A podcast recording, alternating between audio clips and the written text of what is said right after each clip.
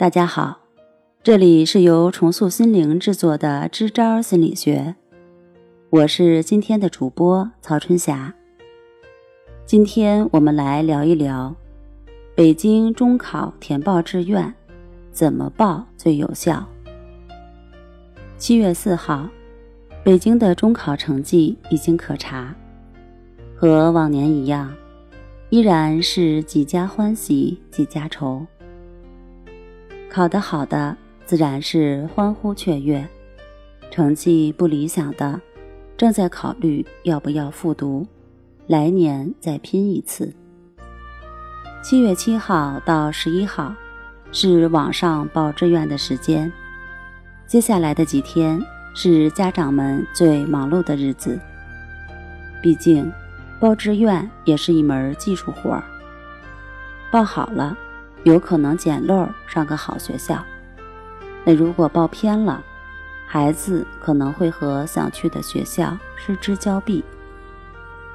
你也别着急，今天在这儿就为各位家长们支一招。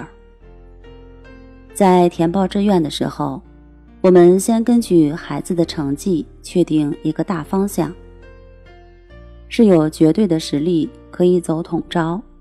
还是符合名额分配条件，有希望通过校额到校的方式进入重点高中，或者是没有达到五百分，只能报贯通项目。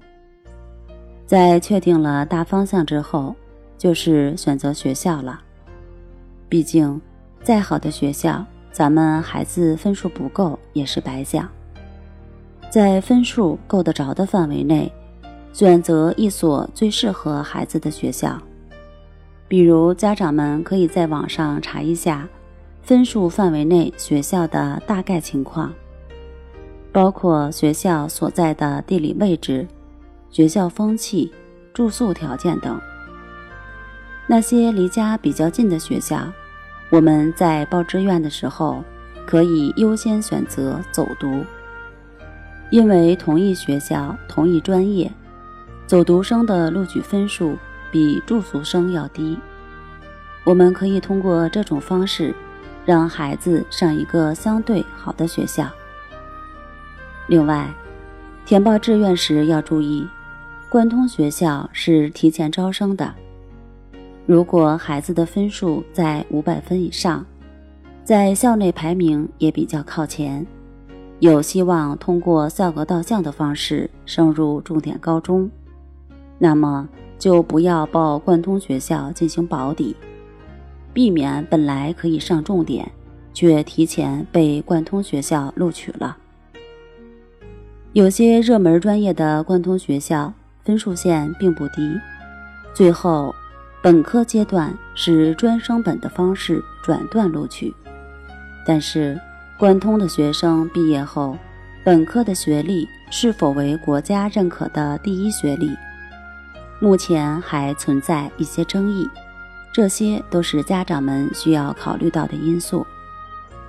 对于那些发挥失常、分数不够理想、想复读的考生，建议慎重考虑。毕竟，复读一年意味着初三的高强度学习还要再经历一次。第二次中考成绩出来后。总成绩要减去五分再进行录取，并且不能参加名额分配。另外，每天面对比自己小一届的学弟学妹，心理方面要承受的压力，一点儿也不比学习的压力小。本来平时成绩挺好，到重大考试时发挥失常，这本身就意味着孩子的心理抗压能力。要弱一些。如果再经历一年的高强度学习和巨大的心理压力，第二次中考时要承受的会比第一年更大。考试时容易紧张晕场，所以建议这部分同学在选择复读时要慎重考虑。好了，今天就和大家分享到这儿，那我们下期节目再见。